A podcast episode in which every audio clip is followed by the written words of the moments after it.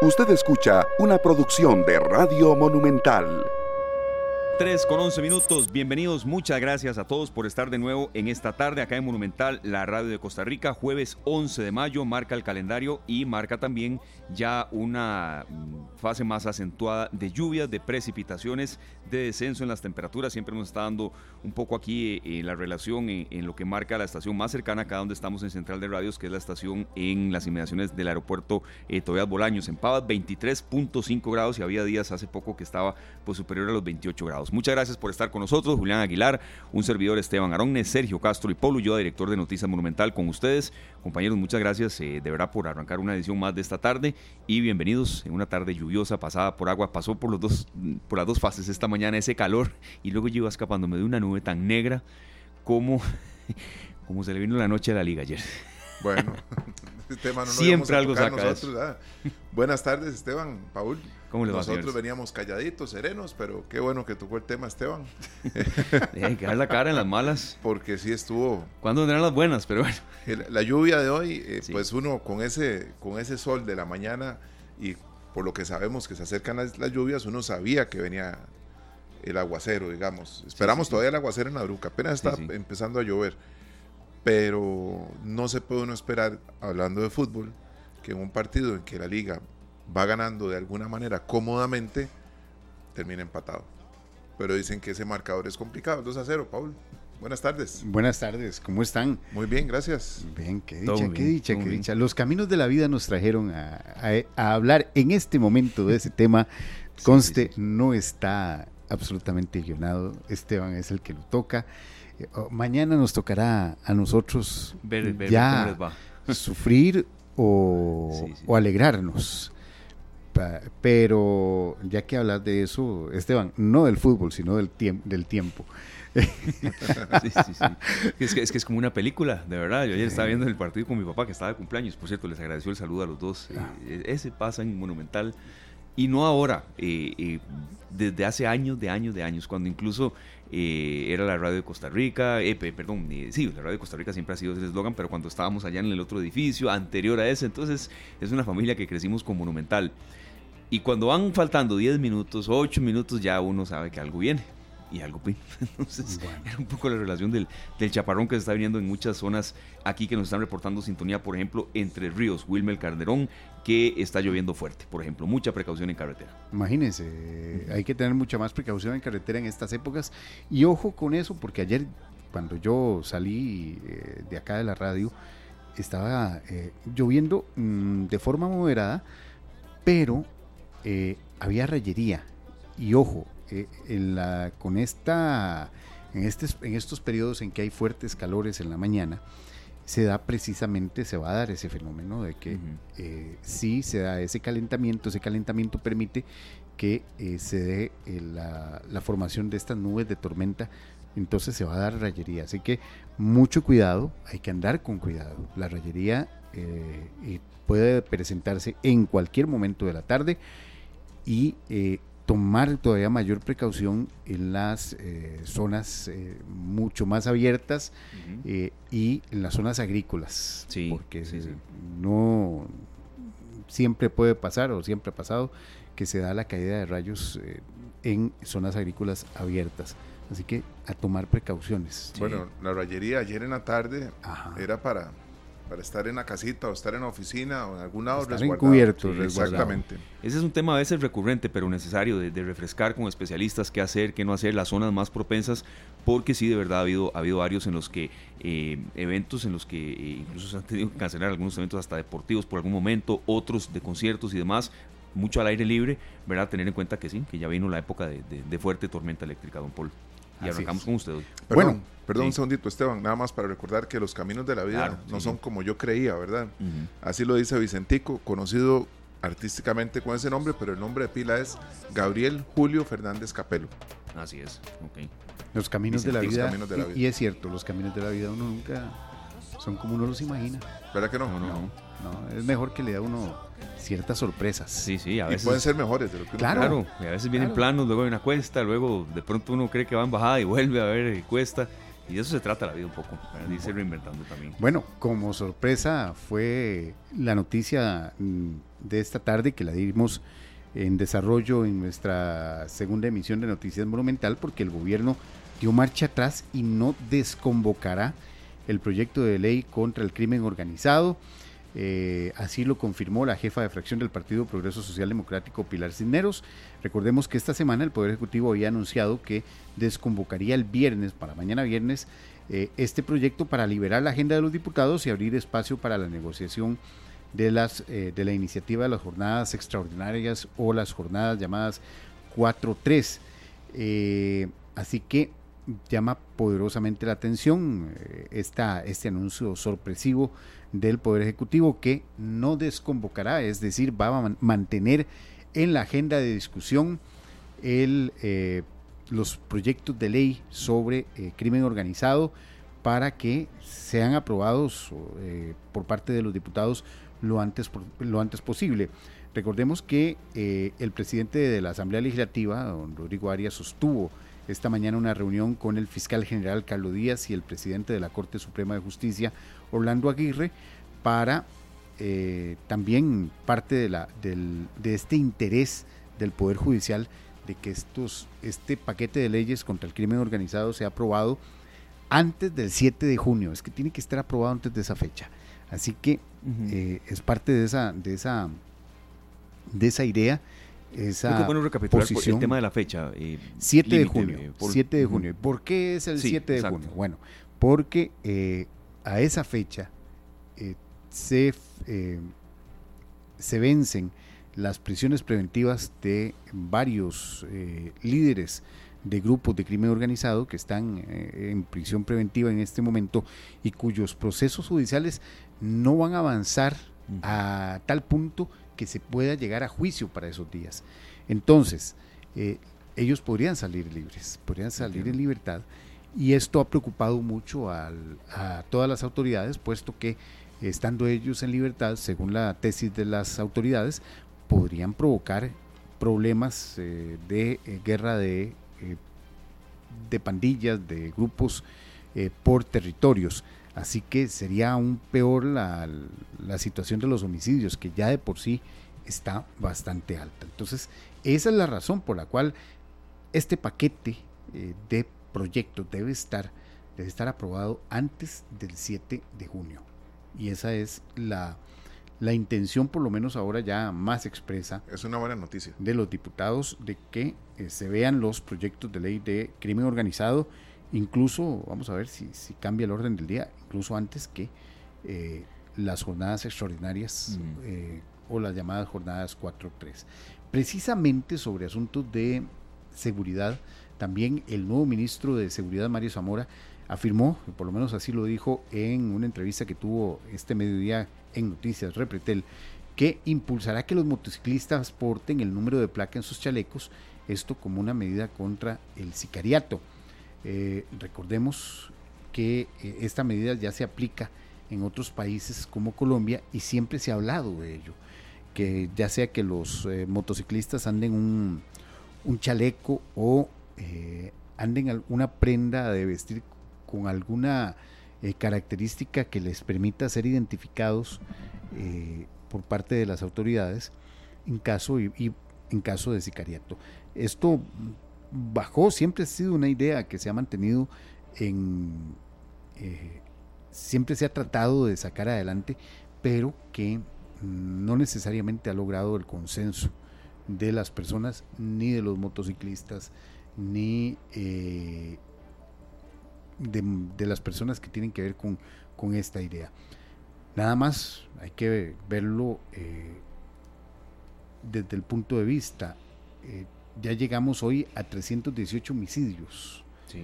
El año pasado, a esta misma fecha, estamos, estábamos en 228. 90, 90 homicidios más. Bueno, eso debe llamar a la reflexión de que necesario, es necesario aplicar algún tipo de cambio que nos permita eh, luchar mejor contra la delincuencia organizada. Sí, y duele más aún cuando se trata de gente eh, menor de edad. Hubo uno eh, de los últimos eh, un menor de 18 años en Punta Arenas. Eh, Punta Arenas está desatado en eso y por supuesto, cualquier muerte de este tipo, pero mm, cuando son menores de edad, eh, da más tristeza. Claro. y gente que a lo mejor no tiene nada que ver. Sí, exacto, también eso. Bueno. Otra de las informaciones importantes de esta, de esta tarde, el Tribunal de Apelación del Segundo Circuito Judicial de San José ordenó un nuevo juicio contra el alcalde de San José, Johnny Araya, el ex magistrado Celso Gamboa y la ex fiscala subrogante Berenice Smith por supuesto tráfico de influencias. Eh, recordemos que hace dos años se dictó en un juicio una absolutoria a su favor. Entonces, eh, ya el Tribunal de Apelación aceptó un proceso de apelación por parte de la Fiscalía y eh, se ordenó un nuevo juicio que tiene que ver con una causa, que, a un caso que se remonta a hace más de 10 años, cuando, la, según la Fiscalía, el nombre de Araya fue borrado de una causa penal en vísperas de las elecciones municipales y, en apariencia, Gamboa y Smith habrían intercedido para que esto ocurriera. Así que ya el, Tribunal de Apelación ha ordenado la realización de un nuevo juicio sobre este tema que fue muy, muy... Eh, eh, fue de mucho escándalo durante un tiempo y que provocó también este juicio en el que los tres, estas tres personas salieron absueltas. La fiscalía apeló y ahora eh, se, ha ordenado un nuevo, un nuevo juicio para ver este tema. También otra de las informaciones que prácticamente está todavía en desarrollo, la Organización Mundial de la Salud anunció que la viruela símica dejó de ser ya una emergencia sanitaria a nivel global. Eh, en Costa Rica, según los últimos datos del Ministerio de Salud, se registraron 221 casos desde julio del 2022, pero ya la OMS ha anunciado que la viruela símica o la viruela del mono deja de ser ya una emergencia sanitaria global. Esto todavía es una información en desarrollo que estaremos, por supuesto, ampliando en nuestra segunda emisión, en nuestra tercera emisión a partir de las 7 de la noche. Así que le invitamos desde ya a que eh, nos acompañe en esta tercera emisión porque sí, eh, vamos a tener bastante información sobre eh, este y otros temas. Perfecto, Paul. Siete en punto entonces y mucho en desarrollo. Reiterar el tema a cuidarse, a, tener mucha precaución en las calles. como lamentablemente hablamos de tanto homicidio, también hay mucho accidente en carretera. Eh, y bueno, eh, tenerlo en cuenta muy presente porque esto se va a seguir eh, presentando. Acá nos informa Oscar Ramírez Vargas desde San Pedro, dice que Baldazo, en San Pedro. Que, Baldazo. Baldazo, así, literal. Y después vamos a ver, don Johnny Salazar dice buenas tardes amigos, desde Santa Bárbara Heredia, rayería extremadamente fuerte. Lo más extraño es que pasó la lluvia y los rayos siguen cayendo. Sí, es que por eso les digo, esta época de de transición a la época lluviosa es precisamente va, a permitir ese, esa situación de que se dé rayería por el calentamiento mm, del calentamiento matutino eh, y la formación de nubes eh, de nubes de, que provocan rayería así que hay que ahora más que nunca estar muy pendiente estar eh, prevenidos prevenidos a la rayería y a otros fenómenos que se van a formar por este por lo, normal de la época. Es el cambio de la de la época a la época lluviosa y, es es propicia, propicia este tipo de eh, comportamientos de fuerte rayería de aguaceros de rápida de, muy corta duración pero algo intensos y que eh, también eh, provocan a este tipo de emergencias Perfecto. Otro, el tema de los microclimas, por ejemplo, Jorge ah, Castro nos menciona desde Santana con lluvia incluida, eh, con foto y, lluvia y sol incluido. Eh, sol y lluvia en Santana, unos kilómetros eh, lluvia, a otros pocos kilómetros sol. También tenerlo en cuenta. Muchas ah, gracias. si, fuera, si fuera por eso, una vez, hace muy pocos días, no sé si se los conté, yo iba ahí por la por la carretera de, que va a dar Multiplaza, de Huachipelín a Multiplaza, y la mitad de la calle estaba mojada y la otra mitad no. Sí. O sea, estaba lloviendo en la, en la mitad de la calle, exactamente, en la mitad de la calle, una parte lloviendo, la otra no. Sí, ah, era lluvia quick pass. Al rato. pero, pero sí me llamó mucho la atención. Llegó, la lluvia llegó hasta la mitad de la calle. De ahí para la izquierda estaba lloviendo y cayendo y de ahí para la derecha. No, había nada. No había nada. Bueno, muchas gracias, Paul. Y atentos en carretera y atentos también a la tercera emisión de noticias. Bueno, perfecto. Vamos al corte. Vamos al corte, así es. Bueno, esta canción es una canción un poco ruda.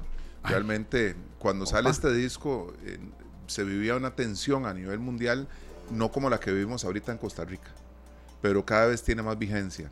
Este mm. Rubén Blades con Editus. Claro, esa canción es... Es fuerte. Fuerte, pero tiene un gran mensaje. Claro que sí. Tiene un gran mensaje y, a mí me, impactó mucho oírla y saber que Editus estuvo en este, en este trabajo. Uno de los mejores discos, creo yo, de Rubén Blades. Y así lo creen él mismo. Sí. considera que esos dos trabajos que hicieron son de sus mejores obras en toda su carrera. Aquí está Sicarios. Ya regresamos. 3 con 35 minutos. Continuamos acá en esta tarde en Monumental, la radio de Costa Rica. Hay una canción serio que dice esta tarde vi llover. ¿Verdad? Es una de esas clásicas, icónicas. Y casualmente es un artista que vamos a tener hoy acá. Es una canción de Armando Manzanero. De Armando Manzanero. Y esta tarde vi llover y es lo que estoy viendo aquí eh, también de reojo un poco en las inmediaciones del puente Juan Pablo II, donde están nuestros estudios, mucha congestión vehicular. Entonces atentos de verdad a este panorama y, por supuesto los reportes de todos ustedes. Eh, bienvenidos, sí. Ahí estamos escuchando parte de esa canción que tendremos más adelante también, ya de forma completa. Dejémosla rodar unos segundos. Y no estabas tú otra noche vi brillar un lucero azul y no estabas tú. Esta tarde. Es una canción lindísima, como muchas de sus composiciones, ¿verdad? Que realmente Armando Manzanero nos dejó con un montón de canciones bellísimas y producciones, porque es uno de los, de los grandes responsables de que Luis Miguel tuviera el éxito que tuvo con los boleros. Parte de la historia. Parte de la historia de, estos boleros y estos eh, romances, como se llaman los discos de Luis Miguel, tiene mucho que ver con la presencia de Armanzanero como productor bueno, parte del menú musical aquí que les ofrecemos cada tarde en Monumental, la radio de Costa Rica. 3 con 36. Le agradecemos mucho al invitado que ya está con nosotros en línea telefónica, es don Gerardo Castain. Eh, fue investigador judicial, agente del OIJ, criminólogo y docente que siempre nos ayuda a entender mejor estos temas, a darnos análisis, a darnos reacción, por supuesto. Eh, y era un poco lo que hemos estado conversando, eh, don Gerardo dábamos una cifra hace pocos minutos, hoy estamos con 318 homicidios en lo que llevamos del año 11 de mayo y en la misma fecha del año anterior 228. Queríamos también, por supuesto, ilustrar un poco esto en materia de qué poder hacer nosotros como ciudadanos, pero sí queremos también, don Gerardo, aquí en esta tarde y en Monumental, una reacción suya sobre todo este cambio en la plana mayor que hubo eh, ayer, ya oficializado, aunque muchos se venían gestando y se venían sabiendo. Eh, Marlon Cubillo, nuevo director de la Fuerza Pública, Eric Lacayo como viceministro de Seguridad, Mario Zamora de nuevo a la cabeza del Ministerio de Seguridad.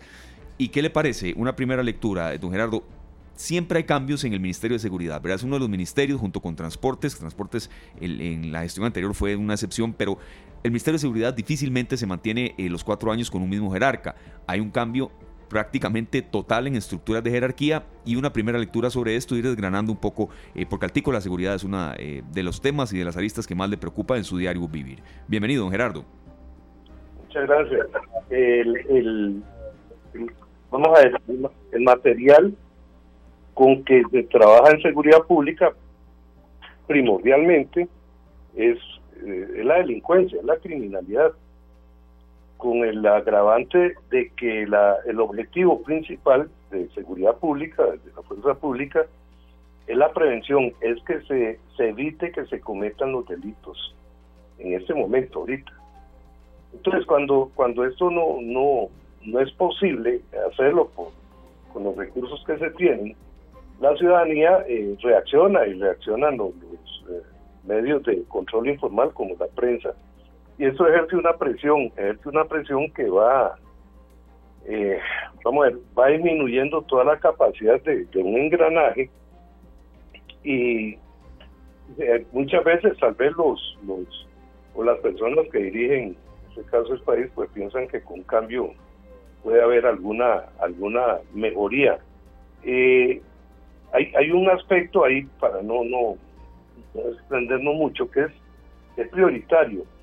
La, la, vamos a ver, el, Ministerio de Hacienda le tiene que girar a Seguridad Pública necesariamente, obligatoriamente, los impuestos a la exportación de banano, a los casinos y a las sociedades anónimas, que son una ley de la República. Pero no porque sea una ley de la, de la República, es que si no hay recursos económicos, el aspecto administrativo, el aspecto eh, operativo y el aspecto tecnológico no van a funcionar. O sea, no, definitivamente no funcionan. Entonces, mucho de lo positivo que puedan hacer eh, los no miembros eh, del Ministerio de Seguridad Pública, donde hay mucha experiencia, don Eric Lacayo es una persona con una experiencia bastante extensa eh, ha tenido estudios superiores en otros países, ha sido director de la Fuerza Pública, ha sido jefe de planes y operaciones, eh, eh, director de la Escuela Nacional de Policía y es un, un docente calificado.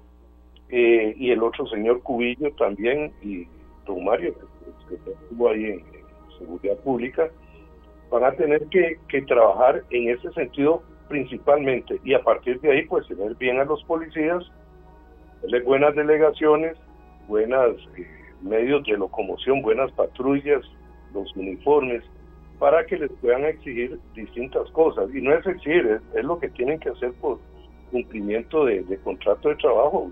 No entra la policía y tiene que hacer cosas. Pero eh, como está ahorita la criminalidad, eh, es un asunto bastante complejo porque la fuerza pública va a depender de lo que hagan los tribunales los tribunales van a depender de lo que esté en la ley. Y los abogados defensores van a estar apegados a la ley, buscando portillos para que la gente que captura la fuerza pública tengan que ser liberados o darles algunas prebendas en base a la ley. No es que los jueces sean malos o sean buenos, habrán algunas excepciones, pero es que la ley está ahí, la ley está hecha para hacer unos 50 eh, años, una sociedad distinta. Esta sociedad que tenemos ahora es violenta, no tiene respeto por la vida humana y, sencillamente eh, están ejecutando una serie de, sentencias de muerte. Eh, don Gerardo, ¿considera usted que fue un cambio oportuno el que se dio? Porque no, no se da solamente el nombramiento del nuevo ministro de Seguridad, sino que hace unos días comentábamos con doña Laura González, una invitada que tuvimos acá en esta tarde, el hecho de que los mandos de, los grandes organismos policiales de nuestro país venían desde el gobierno anterior. Se dan cambios y usted considera que sea importante que se, se haya abarcado más allá del ministerio, que se haya bajado un poquito más, se hayan cambiado algunos jerarcas en, estas, en estos espacios, porque de, los cambios no se daban. O sea, se hereda una, una situación social del gobierno anterior, pero no, no pasaba nada. ¿Esto será la solución, por lo menos en temas de orden eh, administrativo? Le puedo decir en base a la experiencia es que las estructuras eh, operativas y administrativas de seguridad pública tienen años, no es del gobierno anterior, o sea, tienen años. Lo que cambian son la, la cúpula, ¿verdad? En ese caso. Pero observe usted que don Eric, don Eric es un policía de carrera, ahí hay muchos policías de carrera. Lo, lo que pasa es que, vea, a finales del gobierno de antes de Carlos Alvarado, de que empezara Carlos Alvarado, a Seguridad Pública le quitaron todos los fondos que le tenían que entrar en base a lo que hablamos anteriormente, de, los impuestos que son por ley de la República, se los quitaron y los metieron a la Caja Única del Estado para darle otras, otras direcciones. Entonces, desde ahí empezó esto para atrás. Pero, eh, eh digamos, en los equipos de fútbol hay entrenadores buenos, pero no se están dando los resultados. Entonces, lo, que hace la junta directiva es quitar al entrenador bueno y poner a otro entrenador que puede ser bueno.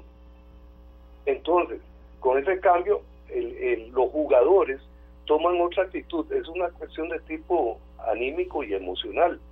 Podría ser que eso funcione, pero yo sí eh, puedo eh, casi que asegurar que mucho de lo que está ocurriendo es la falta de recursos y logística que tienen los policías. Hay unos policías allá en Cartago que tienen como tres meses que no pueden salir porque las botas están rotas. Conozco otros policías que andan en tenis, rotas. O sea, eso no, no va a tener un buen ambiente emocional para los policías que se están enfrentando a delincuentes con AK-47 y AR-15. Sí, eh, don Gerardo, aquí tenemos unas consultas preparadas, pero los oyentes, repito, siempre son de nuestra razón de ser y, sobre todo cuando hay comentarios tan constructivos, respetuosos. Hay uno por aquí que nos dice don Pablo Alfaro, el señor Zamora fue parte del gobierno de Laura Chinchilla, tiene toda la razón don Pablo, él fue ministro de Seguridad entre el 2011 y el 2014, se mantuvo tres años. Eh, y nos dice él, eh, don Gerardo, gobierno en el cual hubo una reducción de la violencia y asesinatos, la decisión del presidente le parece acertada a nuestro amigo oyente. ¿Quién iba a imaginar que el señor presidente le iba a pedir ayuda a unos filibusteros, así llaman los partidos políticos como el PLN en materia de seguridad al señor Zamora y su equipo de éxitos? Yo rescato de este comentario que de aquí tiene que haber mm, no distinción de temas políticos, ¿verdad? Que, sea el país el que gane. Eh, eh, si hubo una crítica a gobiernos anteriores o temas de tinte político de verde y blanco, de rojo y azul, eso que tiene que quedar de lado cuando hay funcionarios valiosos, ¿verdad? Es que, es que es el momento de pensar en el país. Sí. Bueno, siempre es el momento de pensar en el país, pero estas decisiones, el país tiene que estar primero, don Gerardo. Sí, sí, hay unos fenómenos sociocriminales que se dan eh, periódicamente. Yo les puedo asegurar que apenas esta gente se maten lo que se tienen que matar, esto va a bajar. Pero tiene que haber una reacción también de de la fuerza pública, tiene que haber una reacción de la Asamblea Legislativa, eh, tiene que haber una reacción del Poder Judicial en que cada uno cumpla su rol, no tienen que coordinar nada. Ahora, eh, con eso que mencionaron ustedes, vean, el, el país hay que recuperarlo, a como sea y con quien sea, mientras cumpla con el objetivo, no importa de dónde venga ni quién sea que lo pongan ahí y haga el trabajo, oriente bien a la institución y que se haga, que se haga de, cualquier partido político. Aquí, bueno, yo no, no tengo color político, pero, pero eh, si hay alguien que pueda hacer las cosas bien, tienen que ponerlo ahí. Y casi que es una obligación eh, de un de un presidente tomar decisiones sin fijarse en los colores políticos, mientras no se mezcle la politiquería ahí en seguridad pública. Claro, don Gerardo, usted hablaba ahora algo muy importante que era el tema del equipo, del uniforme, de los oficiales, ¿verdad? Pero usted conoce delegaciones donde no hay una patrulla parqueada afuera que tiene años o meses de no, utilizarse, porque esa es otra, lograr que los equipos, tanto el equipo personal, todo el uniforme completo, con la bota, la faja, todo lo que necesita el oficial, como también las patrullas para salir a hacer sus trabajos, porque yo no sé, a mí me da la impresión, Esteban, me corrige, pero son más las delegaciones en las que hay carros varados afuera a veces que las que no. Eso, sí. Y si salimos de San José, vamos a, áreas más eh, alejadas, uno se topa sorpresas, ¿verdad? En eso. Y que cuando hay que tener una emergencia, don Gerardo, ¿qué se hace? Sí, claro. Eh, la, la, logística para mantener las, las patrullas en óptimas condiciones es una parte administrativa y, y don Mario se está haciendo acompañar ahí de un viceministro que es don Agustín que es eh, muy ducho en cuestiones administrativas. Yo diría que el asunto ahí por ahí sí se va a ir componiendo siempre y cuando tengan los recursos económicos para hacerlo.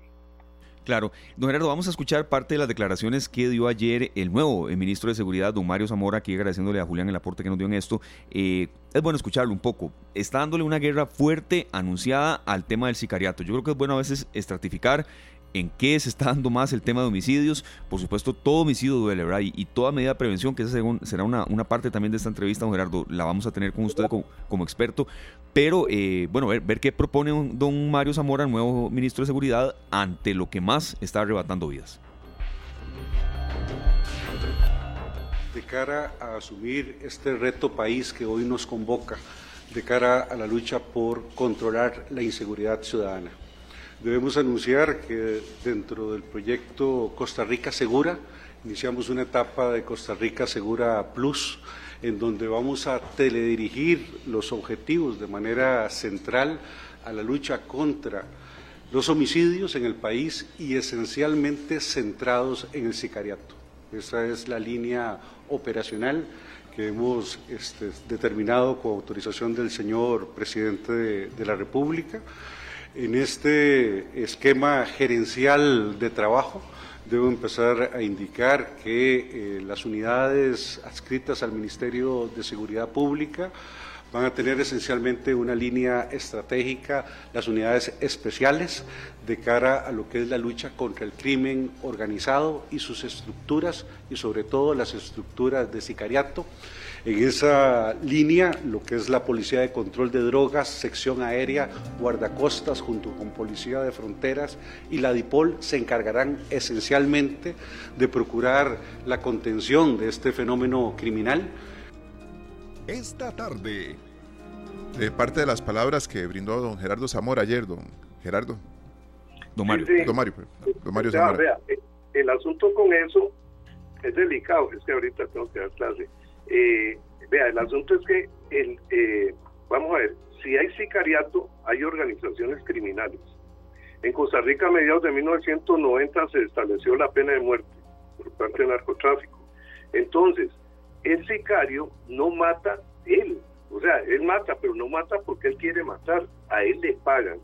Y quienes le pagan son unos señores que tienen una organización criminal dedicada al narcotráfico que toman la decisión de que maten a alguien y ellos le pagan al sicario. Entonces la lucha está bien, está bien el pensamiento, pero la lucha tiene que ir dirigida más profunda.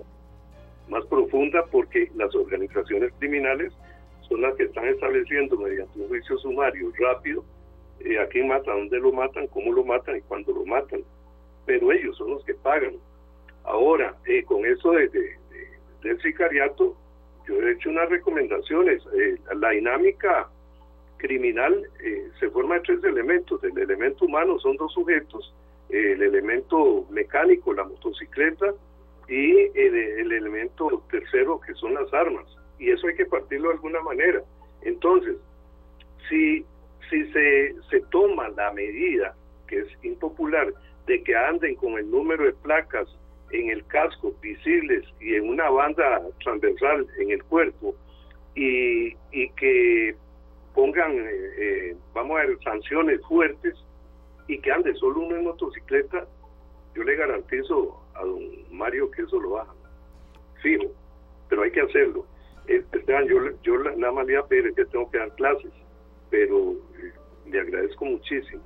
Un placer, gracias a usted, claro, don Gerardo. Claro que sí, don Gerardo. Más bien, gracias por habernos dado estos minutos y, ahí estaremos en contacto también para, para ir viendo, sobre todo, rendición de cuentas y, por parte de los especialistas cómo va caminando este cambio que se hizo. Gracias, don Gerardo, más bien. Gracias a ustedes. Feliz tarde, gracias. Perfecto, era la voz autorizada y calificada de don Gerardo Castain, em, eh, quien fue investigador del OIJ, docente, eh, como ustedes estaban escuchando, ya nos atendió y, y va rápido a dar clases también, criminólogo que eh, nos da esta, esta panorámica de, cómo incluso el propio sicariato puede eh, atacarse de una forma más directa, que, que, es una de las urgencias que hay. Bueno, eh, acá don Jorge Marín Vargas nos dice en Facebook, pienso que los detenidos por asuntos de droga se deben de tener más tiempo en prisión preventiva. Sabemos que en estos casos es donde salen perdón, donde se dan más los asesinatos. También don Pablo Alfaro dice que así es, que ahora más que nunca cada quien debe aportar su granito de arena. Sí, sí, son comentarios muy valiosos. El tema de la prisión preventiva se las trae, ha tenido mucha opinión en contra, a favor y sobre todo también... Eh, de que se aplique una y otra vez con gente que, comete hechos delictivos, ¿verdad? Rápidamente ilustramos, cuando Mario Zamora fue jerarca de, del Ministerio de Seguridad entre el 2011 y el 2014, algunas de sus principales estrategias fueron la, la reestructuración de mandos policiales, el cambio de rango de horarios, ¿verdad? sacar a los policías de, de, las delegaciones, eso fue de verdad una... una em, una medida que yo recuerdo que, que, dio resultados, ¿verdad? Y sobre todo también que se pedía mucho, que los policías estén afuera, en la calle, donde tiene que estar. Obviamente, en esto tiene que haber una labor de campo también, ¿verdad? Pero sobre todo que se vean, que, que sean visibles en las calles. Claro, claro, eso es muy importante y aparte que, le brinda al ciudadano eh, mucha seguridad, ¿verdad? Claro. Otra, vehículos en buen estado. Esto lo estamos tomando de una información y una, una publicación que hizo el diario La República. Tratar de que los vehículos estén en buen estado, lo que nos dijo don Gerardo Castain, cuántas unidades a veces uno ve totalmente, y voy a usar la palabra, destartaladas intentando dar seguridad. Entonces, eso es prácticamente necesario. Y que probablemente están a días de ser parte también de la decoración, de, la delegación, porque lo digo porque paso a diario por una delegación donde hay un carro ahí que uno dice, qué lástima que llegara a ese punto de quedarse ya abandonado y casi que listo para hacer maceta. Sí, sí, sí. Porque de ahí no se mueven, ¿verdad? Y creo que también recuperar un poco el respeto a la autoridad, que es, que es uno de los nortes que debe haber. Cuando un país respeta a alguna autoridad, estamos mal.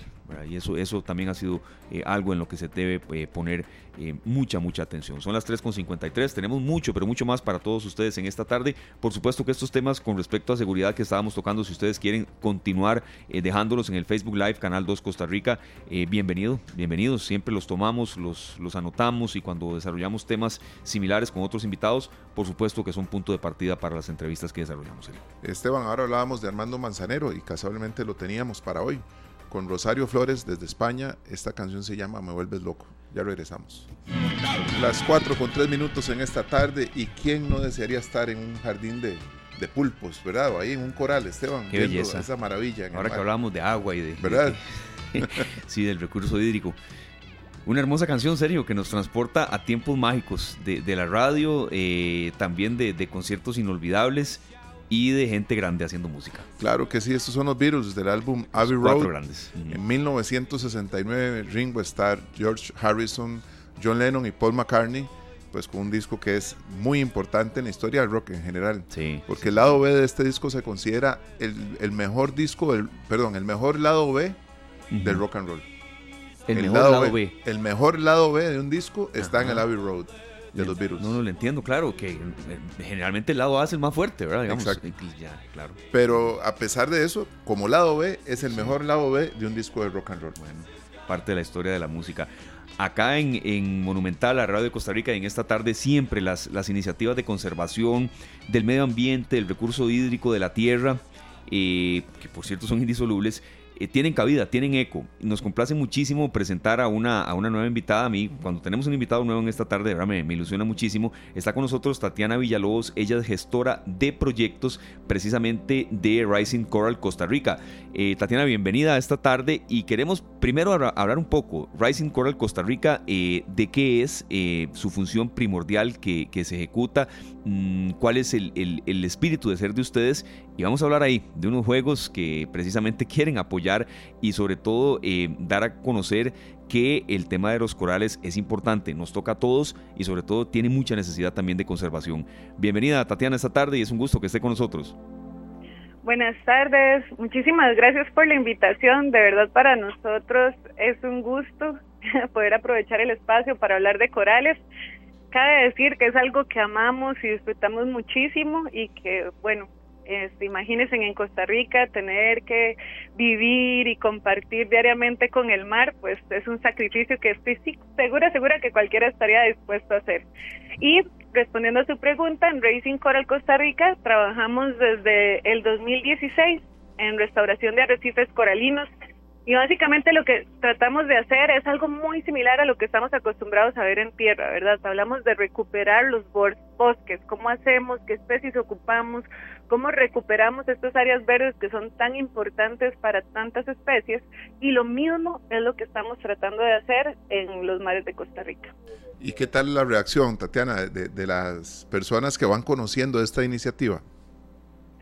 Pues es bastante positiva, ¿verdad? Usualmente estamos muy acostumbrados a pensar pues en todo o estamos muy acostumbrados a escuchar de que tenemos problemas, de que las cosas están mal, de que influimos mucho o en todo de, de lo que ha llevado a la situación actual de los ecosistemas, pero cuando realmente hablamos de que tenemos posibilidades, de que estamos tratando de hacer un cambio, no solo nosotros, ¿verdad? Es la restauración coralina, las personas que están trabajando en educación, las personas que están colectando este residuos o, basura que está este en las áreas públicas, o sea, todo lo que estamos haciendo en pro de Costa Rica, en pro de los de los recursos naturales, esto es bastante valioso y creo que esto llena a la gente de esperanza. Y cuando hablamos de plantar corales bajo el agua, pues la verdad se vuelve un tema que ilusiona muchísimo. Sí, son ecosistemas marinos que están en, en, peligro de extinción, en algunas zonas más que otras. Eh, vamos a hablar un poco del tema de corales, eh, impacto de la temperatura, ahora que precisamente estamos hablando de estos cambios de temperatura y cómo pueden afectar, eh, pero también hablemos un poco de esta iniciativa, juegos de memoria disponibles. Ya vimos un poco el tema de precios que están muy, pero muy accesibles, serio, y, bueno, incluso son de, muy fácil, a ver, memorización, de compartir en familia y sobre todo cuando hay conservación de por medio. Por supuesto, Tatiana, esto de, de juego de memoria que son tarjetas, son eh, hojas grandes. ¿Cómo, ¿Cómo es eso? Porque ya Esteban y yo estamos como antojados. Sí, bueno, eso me alegra muchísimo. Bueno, esos juegos de memoria, imagínense un, un, un naipe, ¿verdad? Que tiene estas tarjetas, estas cartas. Este, por ejemplo, tenemos un, una colección de tres todas son de ecosistemas marinos o especies del Golfo Dulce. Y por ejemplo, un jueguito de estos tiene 10 parejas. Y es este, este juego que ponemos en una mesa todas las cartas por abajo.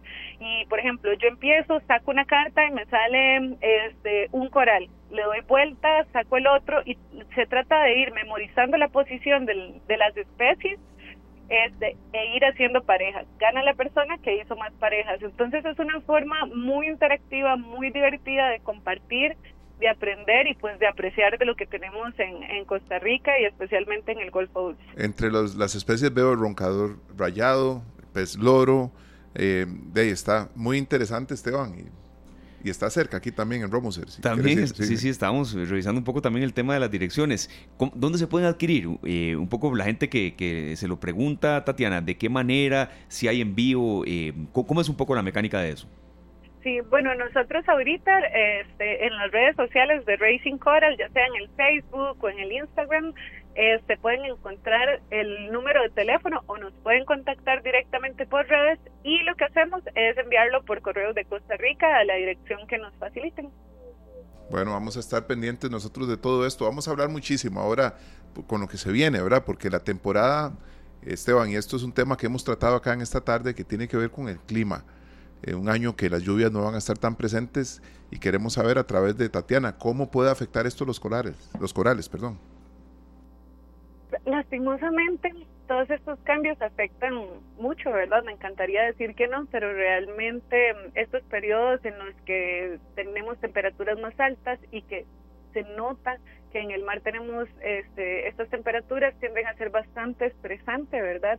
Entonces va a ser probable que en algunos sitios, unos más que otros, veamos corales que están más estresados, que una señal muy clara de esto es cuando los corales empiezan a poner blancos no están muertos, pero están empezando a estresarse, es, muy visible.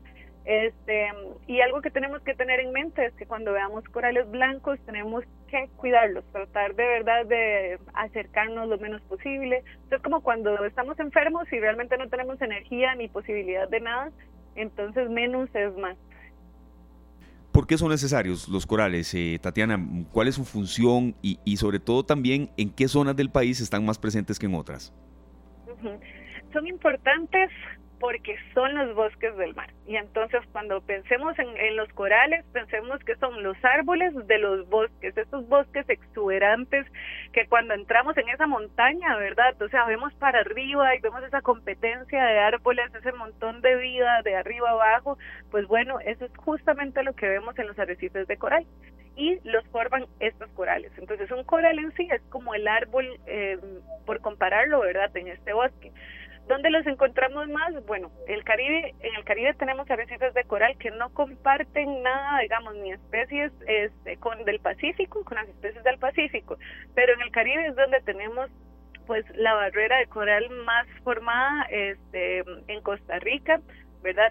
todos estamos acostumbrados a escuchar de Cahuita, de Huita, de Punta, este, de Huita, perdón, de Manzanillo, lugares bellísimos. Y en el Pacífico, pues tenemos formaciones coralinas casi que a lo largo, ¿verdad? Sabemos que tenemos la joya de la isla del Coco, este, en el Pacífico Sur, pues tenemos el Golfo Dulce, la isla del Caño, en el Pacífico Norte está más como el sector de Coajiniquil, Santa Elena, Murciélago. Entonces vamos a ir cambiando o encontrando variaciones a lo largo de la costa. Hemos somos muy afortunados. Claro, y hemos ido aprendiendo mucho los costarricenses, más que aprender, aplicando los conocimientos para cuidar más los corales, los visitantes, los turistas que se acercan a ellos. Pues yo espero que sí. o sea, yo yo creo que hace falta todavía un esfuerzo, o sea, falta mucho todavía por comunicar, por educar acerca de los corales y los arrecifes de coral, ¿verdad? No es solamente cuando estamos en el arrecife de coral, sino entender que cualquier cosa que estemos haciendo desde nuestra casa, desde mi trabajo, que esté impactando en nuestro medio, pues está impactando los arrecifes de coral, ¿verdad? La pregunta ¿qué puedo hacer? Incluso cuando plantamos un árbol, pensemos que estamos plantando un árbol por los arrecifes de coral, porque realmente todo está tan conectado que, que marca la diferencia. Y mm, yo tengo pues mucha esperanza e ilusión porque conozco muchísima gente joven, ¿verdad? Veo este, desde las escuelas, colegios, todo este movimiento de, de, gente que quiere ser parte del cambio eh, e incluso productores, ¿verdad? Personas que dicen, bueno, vamos a tratar de mejorar porque, porque sabemos y queremos conservar esto para muchísimo más tiempo. Entonces,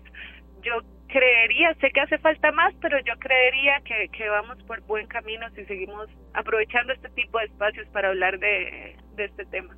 No, claro que sí, y es, es, una absoluta responsabilidad de nosotros también. Vea, Tatiana, nos escribe por acá eh, don Bernardo Aguilar, que es uno de, nuestros oyentes especialista en temas ambientales y es de los críticos y, de verdad le agradezco mucho a don Bernardo que nos, haga, que nos haga este comentario porque él, serio, cuando nos, nos critica, lo hace con mucho fundamento y eso es lo que hace lo que, lo, que lo hace uno crecer. Claro. Nos dice muy bien alentando el relevo generacional en el movimiento ambiental en un tema importantísimo, eh, amigos de esta tarde, programazo. Gracias, don Bernardo. Hay programas que en los que de verdad sentimos que podemos dar incluso mucho más. Pero en lo que nos dice él, eh, doña Tatiana es un experto en temas ambientales, ha estado muchas veces por acá. Yo creo que hay un relevo generacional muy importante que se está dando en temas ambientales, sin que signifique eso que, que, que cualquier persona de cualquier edad aporte, ¿verdad? Pero, pero esto creo que se está dando mucho en organizaciones no gubernamentales, Tatiana. Sí, yo creo que eso, y, y lo vemos, ¿verdad? Vemos como que cada vez hay más participación este, y más visibilización de, por ejemplo, incluso en el gobierno, todo este tema de juventudes, todo esto que está relacionado como, como a la actualidad y cambio climático. Y se da porque yo creo que se está haciendo un esfuerzo, ¿verdad? Y, y, y una concientización muy importante, o sea, desde chiquititos o chiquititos ya ya empiezan a ver este, documentales, pero ya no es solamente apreciarlo, ¿verdad? Sino a, entender que hay una realidad en la que, sí, por ejemplo, poniendo en nuestro tema los arrecifes de coral, pues están en peligro. Entonces ya no es solamente ver el documental de, wow, el mar es increíble. Claro, sí, es sí, como, sí. wow, es increíble, pero está en peligro, Ajá. tenemos que hacer algo. Y entonces todo eso va generando ese llamado a la acción que, que creo que es demasiado valioso y que no podemos perder la fuerza en que cuando hablamos de que sí tenemos problemas, también tenemos oportunidades. Sí, Tatiana, y Sergio, sí, sí, el mar es increíble, aquellos documentales, sí, enorme y todo eso, pero tiene tantos problemas encima, ¿verdad? Y nosotros tenemos mucho trabajo también. No duda, y como comunicadores también. Cuando vamos sí. a la playa hemos recibido también eh, pues el consejo y la y la también el regaño de no traernos las conchas, de dejar las cosas que vemos ahí que nos encantan, que pertenecen a la playa, pertenecen al ecosistema, que se queden por ahí, porque el daño que generamos es es muchísimo. Tatiana, ¿y en qué parte de Costa Rica vive usted? ¿En el Pacífico, en el Atlántico? ¿Qué tan cerca está de los corales? Esta pregunta Yo estoy muy cerca. muy cerca. Está sentado en los corales, dice ahorita. Estoy hablando pues con un equipo quisiera, especial. Porque el clima está un poquito caliente y quisiera estar en el mar, sí. Claro. pero yo estoy en Puerto Jiménez, en la zona sur. Qué belleza. Nosotros escuchamos todas estas iniciativas y sabemos que para muchas personas sería muy importante ser parte de.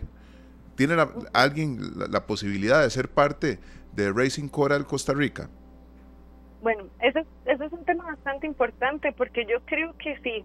O sea, yo siento que una vez que nosotros escuchamos este tipo de mensajes, tenemos la responsabilidad y solamente el hecho de la responsabilidad de continuar el mensaje, ¿verdad? De que las personas que no tienen idea incluso de que hay corales en el eh, que Costa Rica tenemos corales, ya nosotros lo sabemos y entonces, o sea, pongámonos la camisa en que la gente tiene que entender que cuando va al mar, más que ese ese paisaje precioso, hay todo un mundo de vida bajo bajo lo que vemos, este y que es muy vulnerable.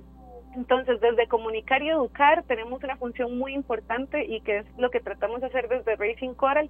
Nosotros estamos tratando de desarrollar este proyecto de, de voluntariado, ¿verdad? En donde gustos pueden venir y ayudar con algunas de las actividades que tenemos, pero en general no es solamente el tema de buceo, o siempre estamos buscando formas en que nos ayuden en, en el tema de comunicación, de educación, de diseño.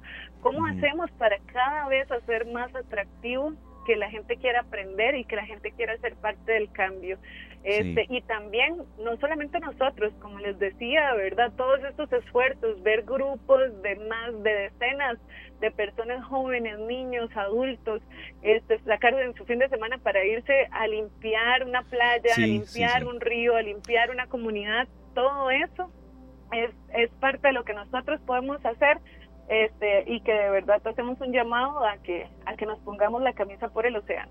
No, y Tatiana, ahora que usted comentaba eso, antes esas cruzadas o esas organizaciones o, esos eh, esfuerzos iba poca gente, ¿verdad? Iban tres, cuatro, una bolsa enorme.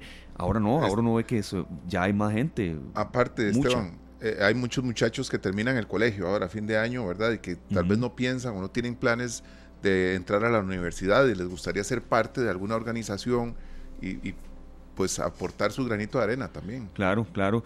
Tatiana, muchas gracias, de verdad. Creo que para cerrar de nuevo eh, la información sobre eh, este juego, ¿verdad? Este juego de destreza, juegos de memoria disponibles, dónde adquirirlos, cómo. Mi hija tiene tres años, va para tres años ya casi. Creo que ya algo podemos hacer incluso para, para una edad así. Totalmente. Este, el juego de memoria van a ver y una vez que lo tengan en casa, además es un souvenir, o sea, como estos regalos que siempre la gente se quiere llevar de Costa Rica, algo muy especial, muy propio pues qué más que esto que es divertido y este y es de especies propias del Golfo Dulce. Este y de nuevo en nuestras redes sociales es una muy buena forma para enterarse del trabajo que hacemos, por si quieren ser parte de una u otra forma. Este es Racing Coral este en Facebook e Instagram y ahí van a encontrar se pueden poner por el Messenger, pueden solicitarlos por allí y les damos las indicaciones siguientes sobre cómo hacer la solicitud de envío. Perfecto. Bueno, aquí lo estamos incluso anotando en nuestro perfil de Facebook Live en Canal 2 Costa Rica. Muchísimas gracias, eh, Tatiana Villalobos, gestora de proyectos de Rising Coral. ¿Dónde es que está entonces? ¿Ahí por qué? ¿Pues Parrita o más hacia la parte sur? Nosotros ahorita tenemos dos proyectos este, o dos iniciativas de grandes.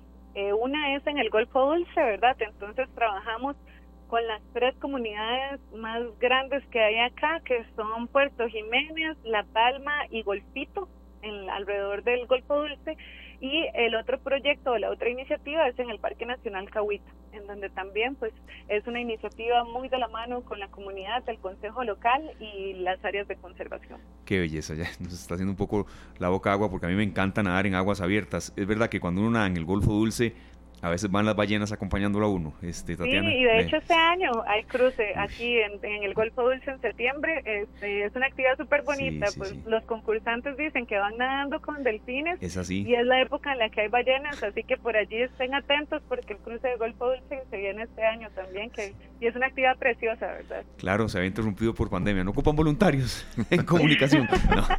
pues yo no lo organizo, pero bueno, ahí, ahí quedan los contactos y nos pueden escribir y les podemos contactar con con los organizadores de fijos.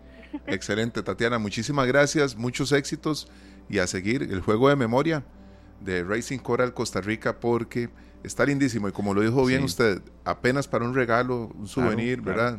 Lleva uno tres diferentes y le regala uno a, cada amigo afuera del, país y les dice, júntense para que jueguen. No, no, y contribuye con la conservación.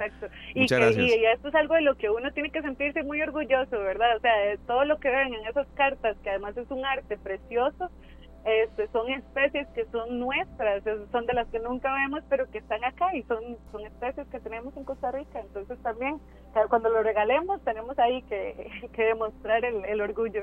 Definitivamente. Muchas gracias, Tatiana. Muchas gracias a ustedes, que tengan una linda tarde. Igualmente, gracias. Gracias de verdad eh, a Tatiana Villalobos, eh, gestora de proyectos de la Fundación Racing Corals. Eh, todas estas iniciativas siempre son valiosas, son, son, son suman y, y yo destaco eso, que hay esfuerzos que ya no son aislados en materia de conservación y sobre todo también en materia de divulgación eh, y aquí siempre los tendremos muy muy presentes y, los vamos a dar a conocer. Por ejemplo, hace, hace de verdad menos de media hora me topé aquí en el, pasillo con Gabriel Murillo, nuestro compañero del, departamento técnico que nos dio unas ideas para el tema, eh, entre otros también el 5 de junio es el Día Mundial del Medio Ambiente, ya no falta mucho y ahí nos dio alguna serie de, ideas que pueden servir sobre todo en materia de reforestación, pero eh, que sean realistas, ¿verdad? A veces cruzadas de, ir a sembrar 100 árboles se dan y se siembran en zonas donde no, no son un terreno adecuado y más bien el esfuerzo es en vano. Pero bueno, ideas así hay que tomarlas en cuenta y suman y suman y, van eh, forjando un futuro mejor, pero eh, que somos nosotros mismos los que tenemos que apoyarlas, ¿verdad? Nosotros tenemos que ser parte, Esteban, del cambio. Totalmente. Desde la casa. Sí, sí, sí, y muy contento ¿verdad? de haber tenido una invitada nueva en esta tarde, eh, sumando y ampliando la batería de invitados y especialistas que siempre forman parte de nuestro eh, staff y sobre todo también de, nuestra razón de ser. Son las 4 con 23, los amantes del cine no se vayan, el jueves de cine, el jueves de atracciones, el jueves de películas y siempre de invitaciones también. también. Así es. Esteban, ahora que hablaba Tatiana Villalobos de Cahuita, Qué lugar. Este, usted se imagina qué bonito que Ana Belén y Víctor Manuel, estos grandes cantantes, matrimonio español, estuvieron por allá, por Manuel, perdón, por eh, Puerto Viejo y agarraron una canción de Luis Ángel Castro, hicieron su versión. Aquí está Ana Belén ah, con Puerto Viejo. Ya regresamos. Las 4 con 31 minutos en Monumental, la radio de Costa Rica, y es el momento de que ordenar palomitas. Saladas, dulces, de Churchill, ¿cuáles están? Esas de Churchill. Qué delicia. ¿Verdad? que sí? Muchas gracias a Laura Ortega, gerente eh, de Mercadeo de Nueva Cinemas, que está con nosotros. Nosotros siempre tratando de innovar y tratando sobre todo, Laura, eh, gracias de verdad por, por apoyarnos siempre, de ofrecerle al oyente lo que a veces eh, nos piden y les queda mejor. A veces cuando hacemos rifas o cuando damos toda la información de cine un viernes, de la gente ya hizo planes o ya básicamente precisamente dio toda su agenda o la viró. Entonces, preferimos a veces hacerla eh, los jueves. Entonces por eso que usted está por acá, tenemos ya copiado y anotado el tema de las rifas. Gracias ahora por siempre escribirnos, eh, estar con nosotros en todo lo que planeamos e ideamos. ¿Cómo va la realidad de Innova Cinemas? ¿Cómo les ha ido precisamente eh, con lo, que tienen? Y aquí estábamos conversando con Serio que hay una película que se está ya exhibiendo, Book Club, ahora Italia. Esa, jure lo que voy con mi familia. ¿Cómo está Laura? Bienvenida. Hola, ¿qué tal compañeros? Bienvenidos. Bienvenidos. Digo, yo vieras que estoy tan emocionada porque hoy que me escribiste, eh, que si podía hablar con ustedes, eh, hoy tenemos tan buenas películas, hoy amanecimos con unos unas preventas tan buenas que me emocionan, ¿verdad? Que uno dice, eh, la industria del cine está creciendo y nos emociona ver los títulos que vamos a traer. Entonces, yo muy feliz de, de este trabajo y de llevar entretenimiento a toda la familia costarricense y que me den ustedes este espacio para poderlo comunicar. Muchas gracias, Laura. Aquí están, hay varias películas que, que nos interesa saber por dónde anda el asunto, porque, Esteban, a veces con la, con la imagen que uno tiene de la película uno se hace una idea, pero Laura nos puede orientar un poquito más. Vemos a Liam Neeson con una película nueva también. Tenemos sombras de un crimen, de en, nombre que le pusieron en español, Marlowe. Este, es de Liam Neeson, es una figura inglesa muy reconocida, ¿verdad? Este, es, una película basada en, en, el misterio de lo que se esconde detrás de un crimen, ¿verdad? Este, donde una mujer lo contrata y él tiene que investigar para resolver el caso. Entonces, para las personas que les gusta este tipo de película de crimen, de investigación, eh, le va a gustar porque realmente es una muy buena producción y un buen, buen talento como es eh, Liam Neeson, ¿verdad? Eh, que es muy conocido bajo este género. No sale luchando, no sale de golpes como las otras películas, más bien sale como un detective. Acá también, compañeros, les quería mencionar que uno de los de los estrenos que, que tenemos en esta semana es eh, Book Club, o ahora en Italia, con un gran talento súper reconocido de, señoras de, de la industria del cine como una Diane Keaton, la diva de Woody Allen, Marion Strater, ¿verdad? Jane Fonda. Esas son las películas que yo les comentaba. Eh, aparte, el lugar donde se desarrollan, que es en Italia, eh, esta, este cuarteto de mujeres lo hacen maravilloso, lo hacen espectacular. Es una, es una película eh, de una línea romántica, eh, comedia romántica, pero bajo el emblema de estar en Italia, de la magia de Italia, del arte de Italia, se vuelve más rica, ¿verdad? Para, para poderla disfrutar en pantalla grande. Muy recomendada. Book Club 2, que ahora se desarrolla en Italia. Sí, así es. Cuatro mejores amigas que mientras llevan un club de lectura a Italia desarrollan un viaje que siempre soñaron. se, oye eh, de verdad atractiva la trama, ¿verdad? No, por el hecho de que de, me gusta mucho ese país y demás, porque hay una afinidad ahí de sangre. Pero van a cumplir un sueño, ¿verdad? como amigas. Viajan a Italia a, a ya una edad adulta, a una despedida de soltera y pasan muchas cosas, ¿verdad? Alrededor de, de, esta película. No voy a desarrollar ahí más, pero este, al tener esas cuatro amigas se vuelve eh, muy enriquecido, enriquecedor el mensaje que brindan estas mujeres en relación al amor, a la, a la amistad, al envejecer. ¿verdad? Son muchos factores y muchas líneas las que toca esta película, aparte con, con, una, con una línea de comedia y, y que no importa la edad, para volver a enamorarse, para tener más amigos, para conocer más personas, el mundo es grande. Entonces es un mensaje muy inspirador lo que tiene esta película, que se las recomiendo 100%. Hermosa este título. Bueno, nosotros vamos a estar pendientes de, esa ida al cine, Esteban, porque hace días que no vamos. Pero aquí hay una película que me llama muchísimo la atención. No, vienes? no, no vienen a, Sergio, no lo veo en el cine. Sí, tengo que, que ir. Me pongo al día pronto, Laura, vas a ver que sí. Y hay una película que me llama inmensamente la atención porque es la primera vez que Celine Dion participa en, un largometraje. Es así, ¿verdad?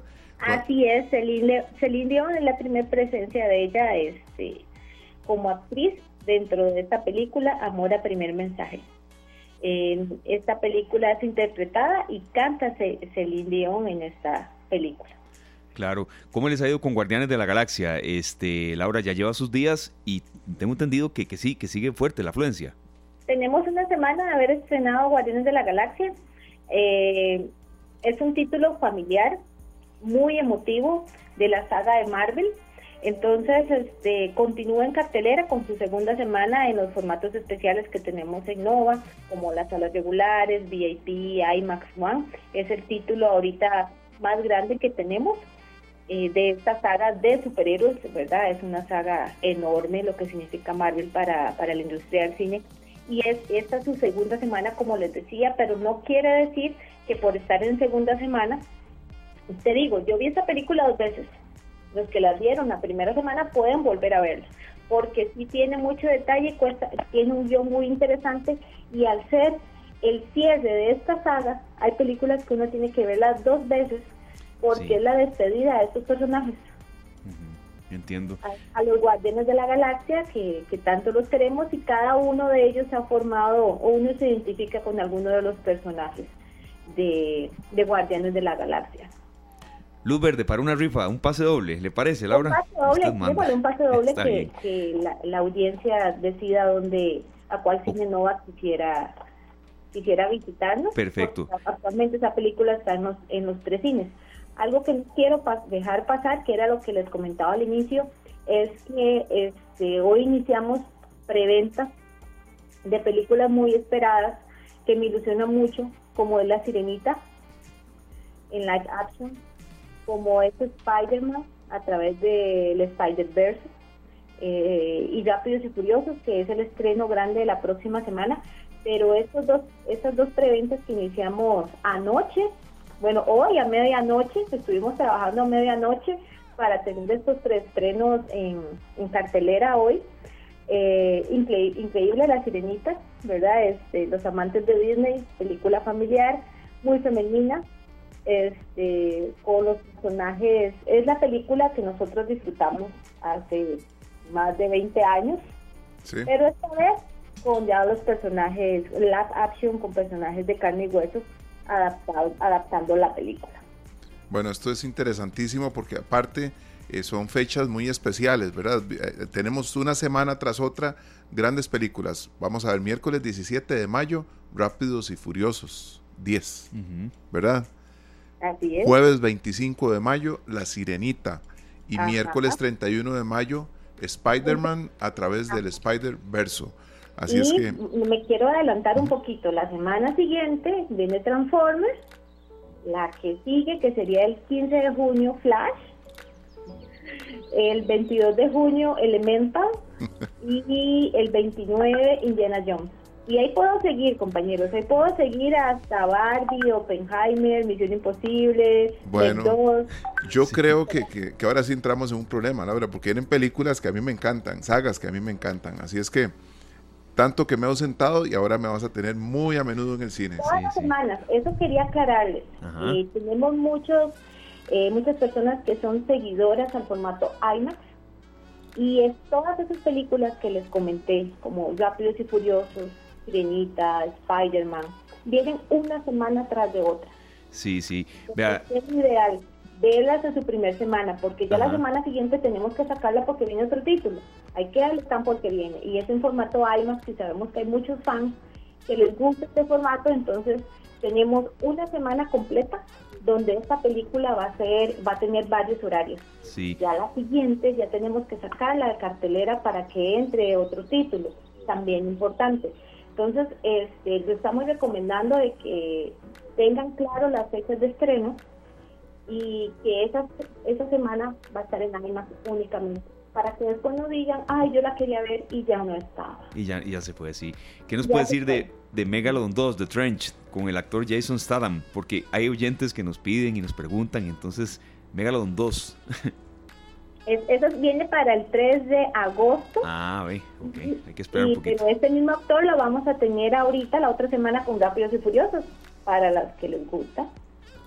Perfecto. Es que... en pantalla grande, ¿verdad? También lo pueden venir a ver el 18 y también el 3 de agosto. Sí, Laura, muchas gracias. Los, los amantes del cine, de verdad, hasta piden fechas y, saben de, de, atracciones y de estrenos a nivel mundial. Y ahí, que usted nos mencionaba Flash, Flash fue nuestro compañero Julián y Flash fue la gente. Hoy ni dimos el número. Gracias a todos ustedes que confían tanto en esta tarde, en Monumental, en Nova Cinemas, en este esfuerzo conjunto. Carlos Monje Flores eh, va a ir a eh, Nova Cinemas de Alajuela. Aquí tenemos ya los datos de él, la cédula. Carlos Monje Flores a Cine eh, Nueva Cinemas de Alajuela a ir a disfrutar de eh, esta película que, como usted nos decía, Laura sigue dando que hablar, Guardianes de la Galaxia. Entonces, bueno, eh, el esfuerzo de, que ustedes hacen siempre tiene eco en, los amigos oyentes. Bienvenidos, aquí lo vamos a estar esperando. Perfecto, Laura, muchas gracias, de verdad. Eh, vamos a planificar algo. tiempo. Claro, exacto. Vamos a, planificar algo para más adelante y que usted esté aquí en cabina con palomitas. ¿Sí le parece? y, y Nacho. Y, Nacho, está bien. Y nachos mixtos. los tengo pendientes, no crean. Está bien. No, nosotros no nos hemos olvidado, no creas también. Muchas gracias. Laura, ¿dónde está hoy? En, en No puedo acercarme a la radio si no llevo los palomitas. Está bien. ¿Por dónde anda hoy? ¿En el de Alajuela, en el de Escazú por dónde anda? Hoy estoy en Curiabat. En Curiabat. ¿Mucha lluvia? Jamás, aquí está haciendo demasiado calor. Ah, ok. Bueno, Laura, muchísimas gracias de verdad por el apoyo y, por confiar siempre en nosotros y viceversa. A ustedes, chao compañeros, linda tarde. Igualmente, gracias compañera. Exactamente, gracias. chao. Aprovechó la esquinita que quedaba. De una vez sí, sí, la colita. Gracias, gracias. bueno, echó ahí su, su, su, cuñita. Ahora venía, venía entrando a la radio hoy y venía subiendo nuestra compañera gerente eh, de ventas, Adriana Molina, vea, serio, con un pantalón más morado que Julián y con una camisa más blanca que la que anda Julián cuando viene de blanco también. Entonces, bueno, se están manifestando los morados. Suerte para hoy, que les vaya bien.